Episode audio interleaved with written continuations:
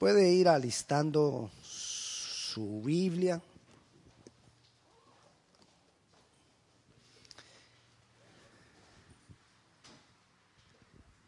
¿Cuántos de ustedes recuerdan? ¿Cuántos de ustedes vinieron hace ocho días? Levanten la mano a los que vinieron hace ocho días. Ok.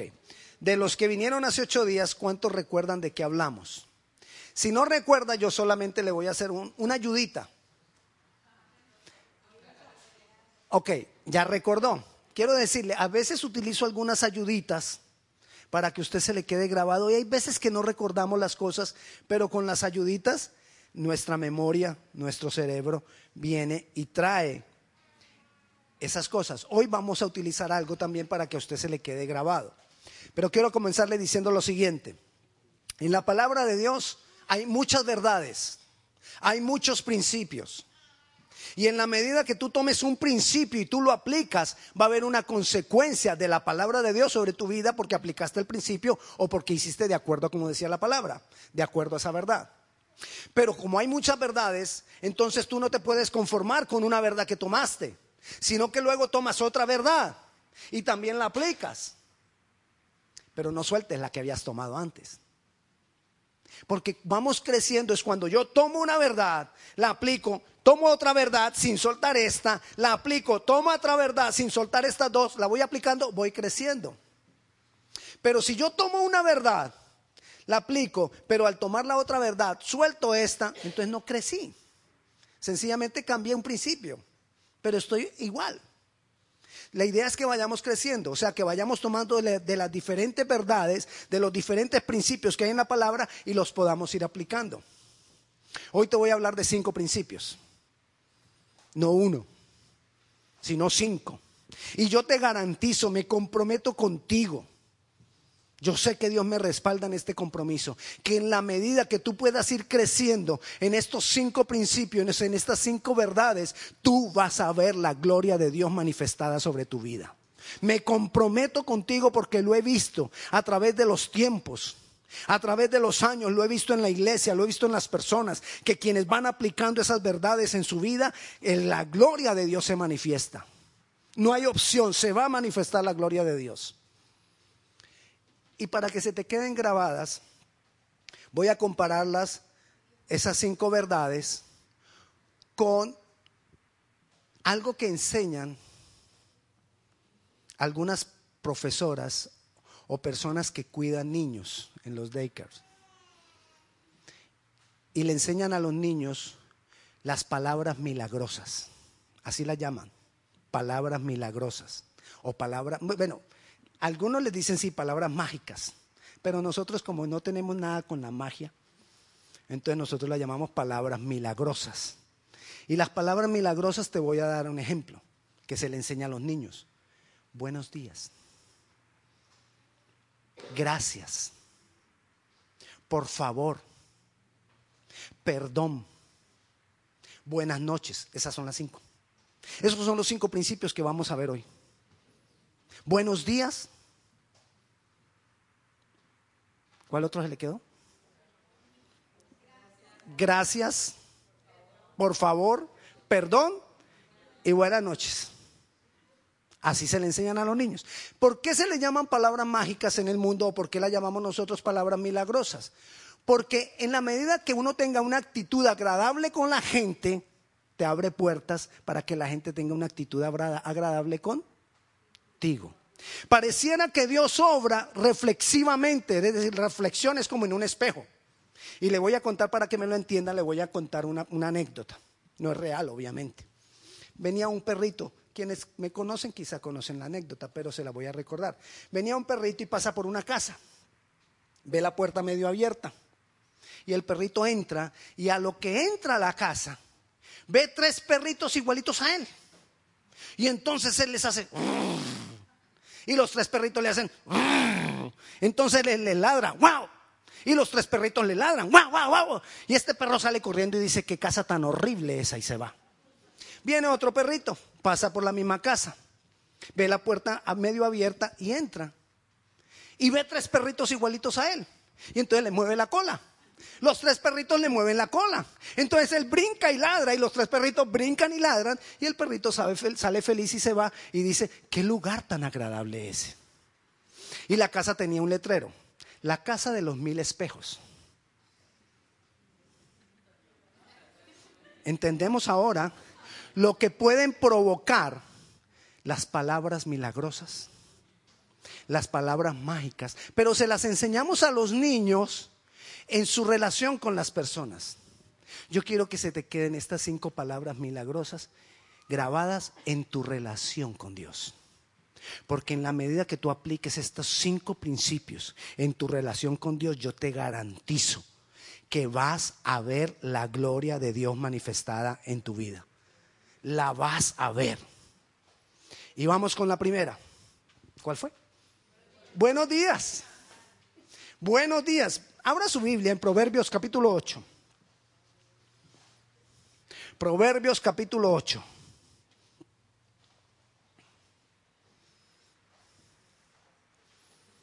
La primera frase que usted encuentra en Proverbios capítulo 8, versículo 17, es, yo amo a los que me aman, dice el Señor. Yo amo a los que me aman.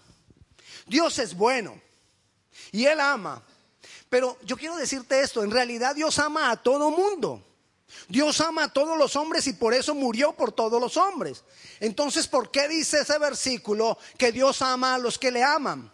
Lo que quiere decir ahí ese versículo es que Dios se manifiesta en amor a quienes demuestran amor por Él.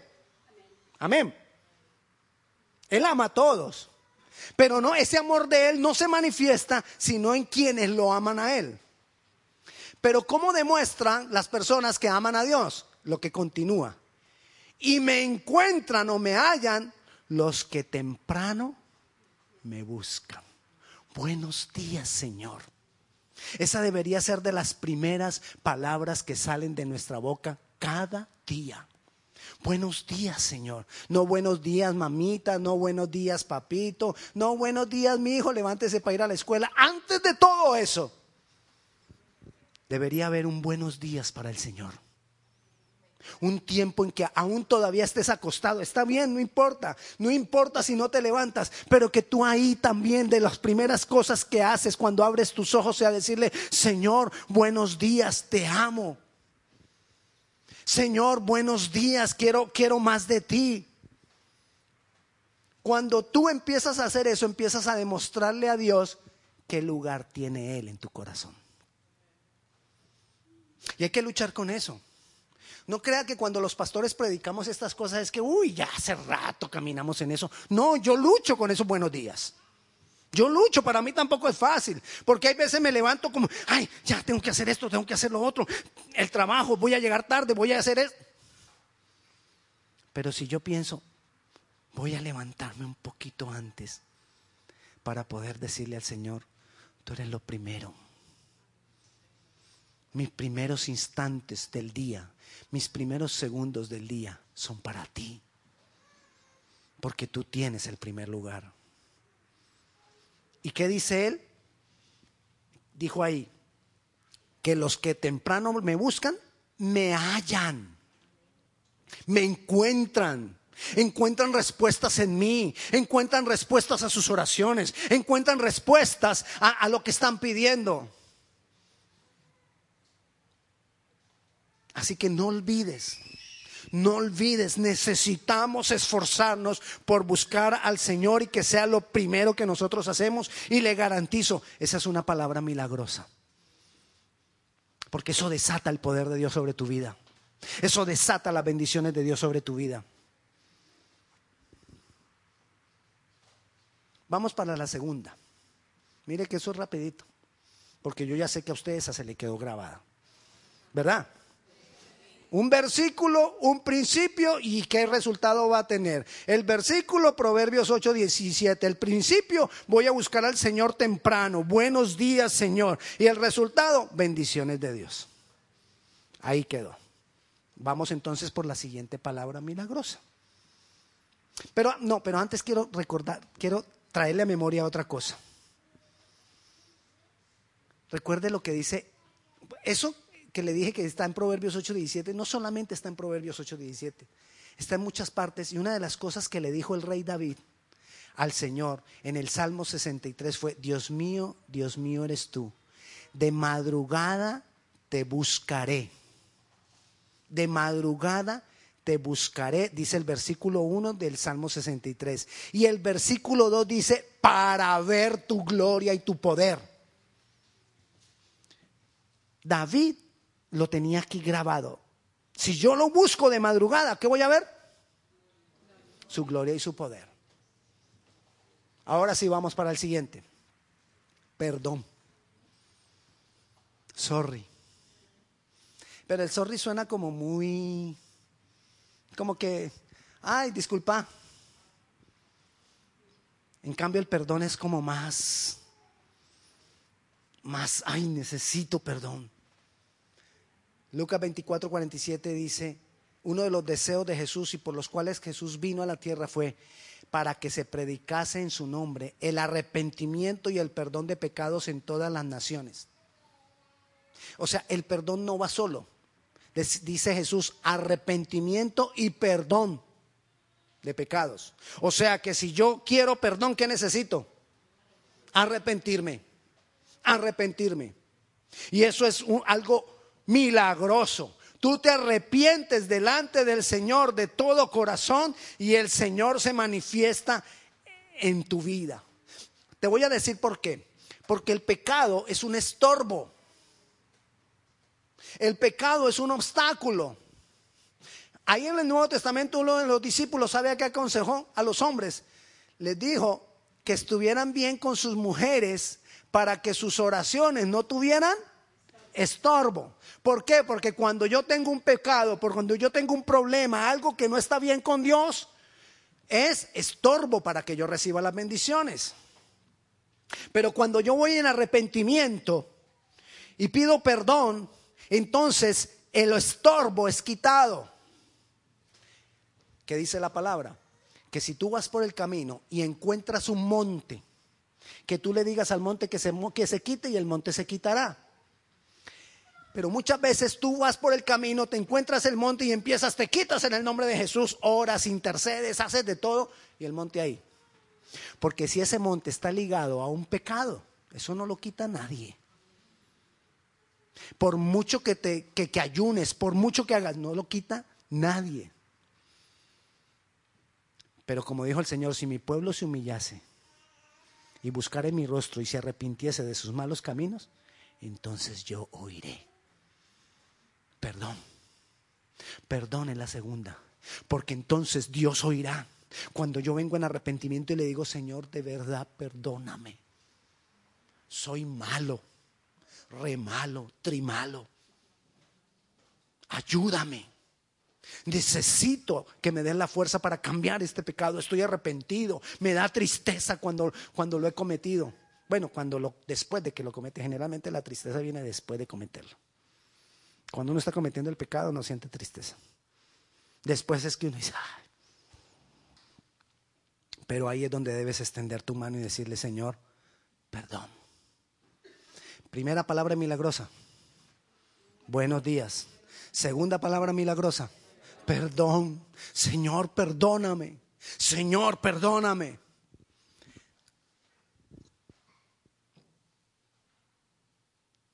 Vamos a la tercera gracias. Gracias. Mire lo que dice la palabra en Filipenses 4:6. Por nada estéis afanosos. Es decir, no te preocupes. Nosotros vivimos preocupados por tantas cosas. Hay tantas cosas que nos quitan la paz. Hay tantas cosas que nos duelen el corazón. Hay tantas cosas que nos asustan. Nos, nos da temor cualquier cosa que viene.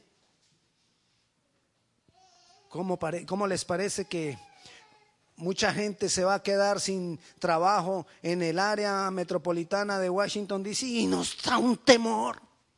Y nos asustamos y pensamos que a los primeros que se van a echar es a nosotros. Y nos da un temor y pensamos que ya no vamos a poder pagar todas nuestras, nuestras deudas. Pero dice Filipenses, por nada estéis afanosos, sino que sean conocidas vuestras peticiones delante de Dios en toda oración y ruego con acción de gracias. Es decir, cuando tú estás agradecido con Dios, cuando tú vienes con tus peticiones con acción de gracias delante del Señor, puedes estar tranquilo. Que si te echan, es porque hay un buen trabajo para ti, uno mejor. Porque si te amenaza el jefe, ah, la voy a echar. Ahora no le vaya a decir así, no. Eso es muy, muy dentro de nosotros. Yo tengo mi Señor. No le va a decir, ah, usted no me puede echar porque yo tengo mi Señor. Ahí rapidito la sacan. Debemos pedir dando gracias. Cuando tú pides dando gracias, eso demuestra que tienes fe. Porque estás dando gracia por algo que no has recibido, pero que tú crees que ya lo recibiste. Y cuando tú crees que ya lo recibiste, eso es, eso es fe. Y la palabra del Señor dice que cuando nosotros pedimos con fe, obtenemos las cosas. Una de las cosas que más maravilló a Jesús de la gente que iba y le pedía sanidades era que muchos lo hicieron con fe. Y esa fe lo maravillaba a Jesús y decía, wow, qué fe hay en ti. Toma lo que has, lo que has pedido. Señor, por favor, ven y sana a mi hija. Mi hija, mi hija está muy enferma, se está muriendo. Bueno, vamos a la casa. No, no tienes que ir. Si tú envías la palabra, eso ella será sanada, dijo el centurión. Y Jesús dijo, wow, qué fe. Así será hecho. Porque a él la fe nuestra lo cautiva. Y cuando tú oras con acción de gracias, estás demostrando fe. Entonces estás cautivando al Señor. Estás tocando su corazón y entonces las respuestas se manifiestan. Amén. Entonces por eso siempre que tenemos que orar con acción de gracias. Pero otra cosa que tiene el agradecimiento es el recordar lo que Dios ha hecho con nosotros. El Salmo 103, el rey David también decía, alma mía, alaba al Señor. Y no olvides ninguno de sus beneficios. Eso es gratitud. No olvidar lo que el Señor ha hecho por nosotros. No olvidar las bendiciones que Dios ha tenido con nosotros. No olvidar los milagros. Mire, usted va a leer en la Biblia que el pueblo de Israel cada ratico venían y decían, el Dios de nuestros padres Abraham, Isaac y Jacob, que nos sacó de Egipto, que nos llevó por el, por el mar rojo en seco, que nos llevó al, al desierto y nos sacó del desierto y nos liberó de todo. Y ellos empiezan a decir todo lo que Dios hizo por ellos y nos atravesó por el Jordán y nos hizo esto y nos hizo esto nos hizo. Porque cuando uno declara todas las cosas que Dios ha hecho sobre la vida de uno, está poniendo el fundamento para lo que sigue. Dios obra en procesos. Dice la palabra que un día da testimonio al otro día. O sea que para que haya hoy tuvo que haber habido ayer. Y para que haya mañana tuvo que haber habido hoy. Para que tú recibas el milagro que estás buscando hoy, recuerda lo que Dios hizo ayer. Porque eso te va a dar la fe y el fundamento para decir, si ya lo hizo allá, va a volverlo a hacer y con más poder. Dele ese fuerte aplauso al Señor. ¿Sabe qué dijo el profeta Samuel? A él vinieron a atacarlo cuando él era eh, ¿cómo se llaman los, los, trece jueces? Cuando él fue juez de Israel, o sea, gobernaba Israel, el profeta Samuel, vinieron y lo atacaron. Y él una de las cosas que dijo al pueblo es, pueblo recuerda, hasta aquí, hasta hoy, Dios nos ha traído hasta acá. Eso quiere decir que de aquí en adelante también va a continuar con nosotros. Así que venga el que venga, no va a poder contra nosotros, porque hasta aquí nos ha ayudado Jehová. Y los 40 años que estuvo Samuel como juez, no hubo guerras y nadie los atacó. Porque él puso un fundamento, la gratitud, no olvidar lo que Dios había hecho ya con él. No olvides todo lo que Dios ha hecho contigo. No olvides todas las bendiciones que Dios te ha dado. Eso es gratitud. Esa es la, la otra palabra milagrosa. gracias. La primera, buenos días. La segunda, ¿cuál? Perdón. La tercera, gracias. Gracias. Y vamos por la cuarta. Por favor. Por favor. Qué diferente es cuando usted llega a una parte donde atiende en público y usted dice, hey, deme tal cosa. Y si ellos tienen una, una que ya está pasada vieja y otra que está fresquita, le dan la vieja seguro. Por atrevido. Seguro. Pero si usted viene y le dice a la por favor, usted me puede dar. Ya la gente abre y dice, ah, claro, voy a darle la fresca. Así que cuando usted diga, ay, me dieron carne vieja, no, me mire a ver qué pasó. Entonces, el por favor, el por favor delante de Dios es un ruego. Ay, es que a Dios le gusta que le rueguen. A Dios le gusta que vayamos a Él con humildad, conociendo que Él es grande. Cuando tú vas a Él diciéndole, por favor, le estás diciendo, tú eres grande. Qué bueno, qué bueno es cantar al Señor y decirle cuán grande es Él. Eso es lindo. Pero más maravilloso es demostrárselo con hechos cuán grande eres, Señor. Entonces vengo a ti diciéndote, por favor. Jesucristo nos dio el ejemplo. El día anterior a que Jesucristo fuera agarrado preso, en Juan 17 está la oración de Jesús. Y entonces Jesús levantó un ruego. Y ese por favor, ese ruego, primero, cuando, es para ti, ve con humildad. Segundo, no ruega solo para ti, ruega por otros. Es el mayor por favor que trae promesas, que trae bendiciones. Decirle, Señor, por favor, por otro. Eso es una bendición grandísima y Jesús lo hizo por nosotros en Juan 17.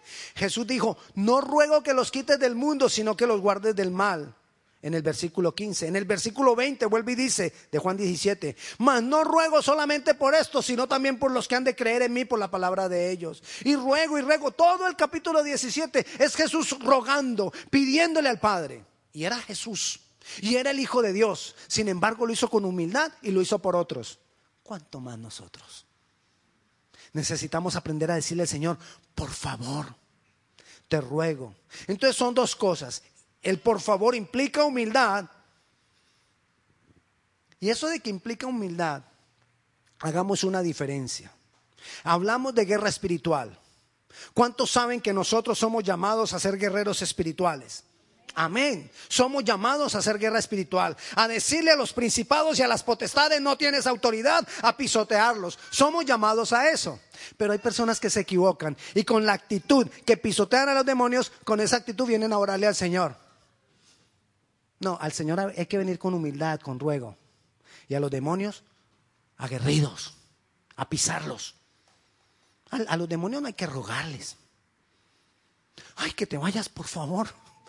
Porque nos da miedo, nos da susto. Por favor, vete. No, échalo fuera. Con autoridad, con poder, el Señor está contigo. Pero al Señor, tú no vengas a exigirle al Señor. Y a veces venimos a decirle, Señor, Señor, sánalo. Ey, ey, cuidado. Estás hablándole al Señor. Si le estás hablando al Señor. Ahora, si le estás hablando a la enfermedad es otra cosa. ¿Entendemos la diferencia? La humildad versus el ser aguerridos. Hay que ser aguerridos, pero saber contra quién somos aguerridos. Y hay que ser humildes y hay que saber ante quién somos humildes. Entonces, el por favor tiene que ver con eso, con la humildad. Pero el por favor, por favor tiene que ver por rogar por otros. Por favor. Le voy a contar algo. Quizá usted lo sabe, pero se lo voy a recordar. Job. El gran Job. Job, Dios había dicho de Job que Job era recto, que Job, que Job caminaba bien, que Job estaba haciendo lo correcto delante de él. Dios lo estaba diciendo. Pero resulta que Job tenía tres amigos. Alifaz, Bildad y Sufar, Sofar. Y esos tres amigos de Job, cuando vieron tanto dolor de Job, que fueron y lo visitaron y de lejos lo vieron con, lepra y con tanto dolor, se pusieron tristes, pero empezaron a decir, ¿cómo así este algún pecado tiene que tener? Eso de que te pase todo eso y sea justo delante de Dios, no, señor. Algún pecado hay en ese tipo. Y eran los amigos de él. Pero mire lo que dice Job 42, capítulo 9. Perdón, Job 42, versículo 9 y versículo 10. Fueron pues Alifaz temanita, Bildad suita y Sofar naamatita. No, no, no se grabe esos nombres ni le vaya a poner a sus hijos ni a sus nietos ninguno de esos nombres. Le recomiendo. Dice, e hicieron como Jehová les dijo, y Jehová aceptó la oración de Job. Y quitó Jehová la aflicción de Job cuando él hubo orado por sus amigos y aumentó al doble todas las cosas que habían sido de Job. ¿Cuándo? Cuando él oró por sus amigos y sus amigos eran los que decían, ay no, ese tipo, ese tipo tiene que ser un pecador porque le haya venido tanto mal. Sin embargo, Dios había dicho otra cosa de Job. Ellos estaban murmurando de Job. Ellos, estaban diciendo lo que no era de Job. Sin embargo, Job no puso cuidado a todo eso, sino que oró, rogó y vino le dijo al Señor, Señor, por favor, bendícelos, glorifícate en ellos. Y entonces dice que ahí fue cuando Dios quitó la aflicción de Job y fue todo multiplicado al doble. ¿Tú quieres que te sea multiplicado al doble? Oremos por otros. Vayamos ante el Señor con pasión. Digámosle, Señor, por favor. Señor, te oro por mi compañera de trabajo que me hace la vida imposible. Por favor. No, por favor, llévatela. No. Es lo primero que hacemos. Generalmente nuestras peticiones es conveniencia propia. Lo que me conviene a mí. Por allá usted oyó el rumor que la van a poner de jefe. Si eso era de compañera, ¿cómo ir a ser de jefe? Señor, impídelo que no vaya a ser jefe. Porque no me conviene. Entonces nuestras oraciones las basamos en lo que me conviene o no me conviene. Y dice la palabra que nosotros debemos basar nuestras oraciones en la palabra de Dios. No en lo que me conviene, no en lo que me gusta, sino en lo que dice la palabra de Dios. Y la palabra de Dios dice que oremos con pasión, con amor por otros. Primera palabra milagrosa. Buenos días. Segunda. Perdón. Tercera. Gracias. Cuarta. Por favor. Quinta. Buenas noches. Buenas noches. Vayamos a Lucas capítulo 12.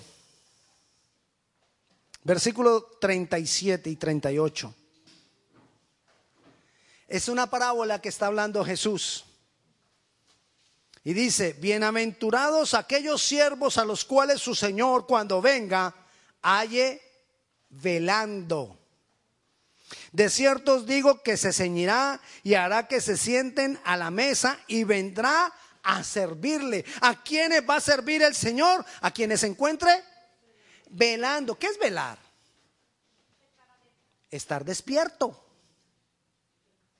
Es decir, en la noche también tenemos, antes de irnos a dormir, sacar un tiempo para velar, para estar despierto, para decirle al Señor, Señor, buenas noches.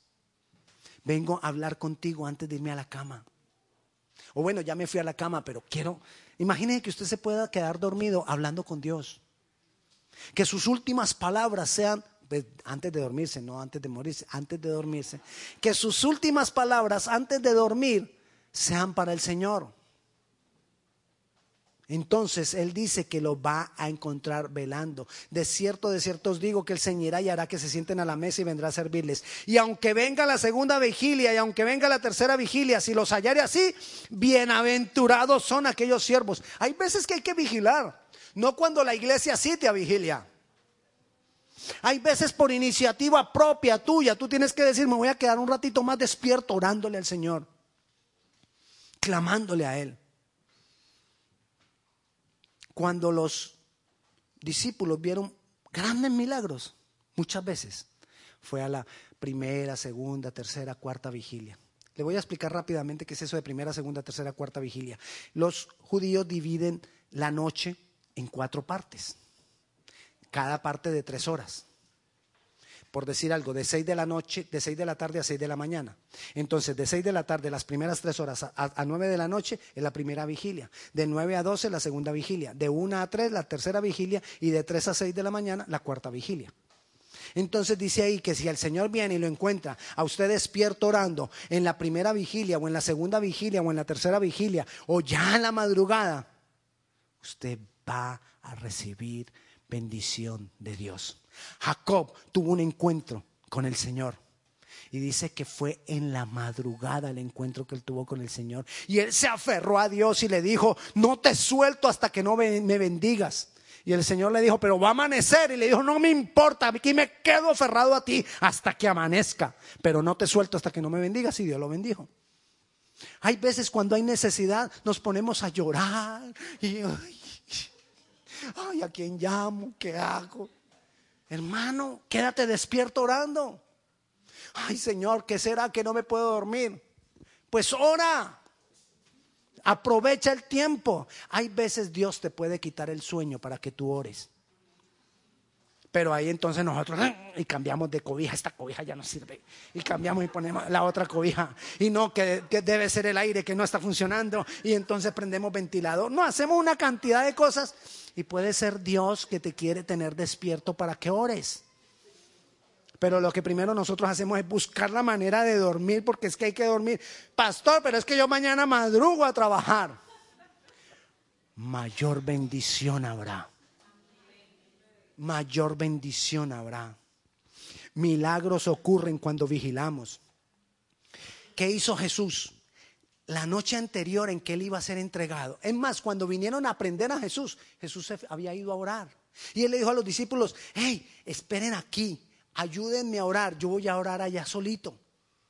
Y dice la palabra que él se fue a una distancia de una pedrada. Una distancia de una pedrada es más o menos a la distancia que ellos tiraban la piedra y daban en el blanco. O sea que yo me imagino que de aquí a la mesa. Los dejó a ellos acá y él se vino aquí a orar. Y ahí tuvo un encuentro con Dios para que Dios lo fortaleciera porque Jesús tenía temor. ¡Ay, Jesús temor! Sí, ¿cómo le parece? Dice que él sudó sangre, dice la palabra. Él ahí estaba sabiendo, él sabía lo que le iba a venir al otro día. Y él ahí estaba diciéndole, Señor, fortaléceme. Pudiera pedir que pases de mí este momento, pero no, yo quiero hacer tu voluntad, fortaléceme. Porque cuando nosotros oramos en la noche, Dios nos fortalece. Pero se devolvió acá donde los discípulos y les dijo, hey, ya oré. Hey, ustedes dormidos, que me van a seguir, que van a estar conmigo, que todo lo que tú quieras nosotros vamos a hacer. Y me voy un ratito y vengo y ya están dormidos. No, hombre, despierten, voy a orar, ya vengo. Y vuelve y se va a orar. Ora otro rato. Y yo creo que el padre dijo, anda, volvé a mirarlos. Y él volvió. Ya que no sabe qué estaban haciendo. Durmiendo.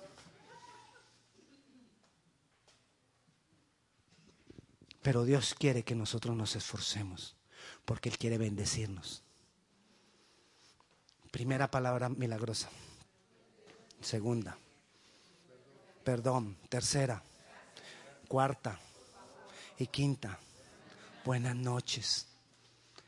Mira, aplica estos principios. Yo te garantizo que vas a ver la gloria de Dios la vas a ver porque lo vimos en el respaldo de la palabra.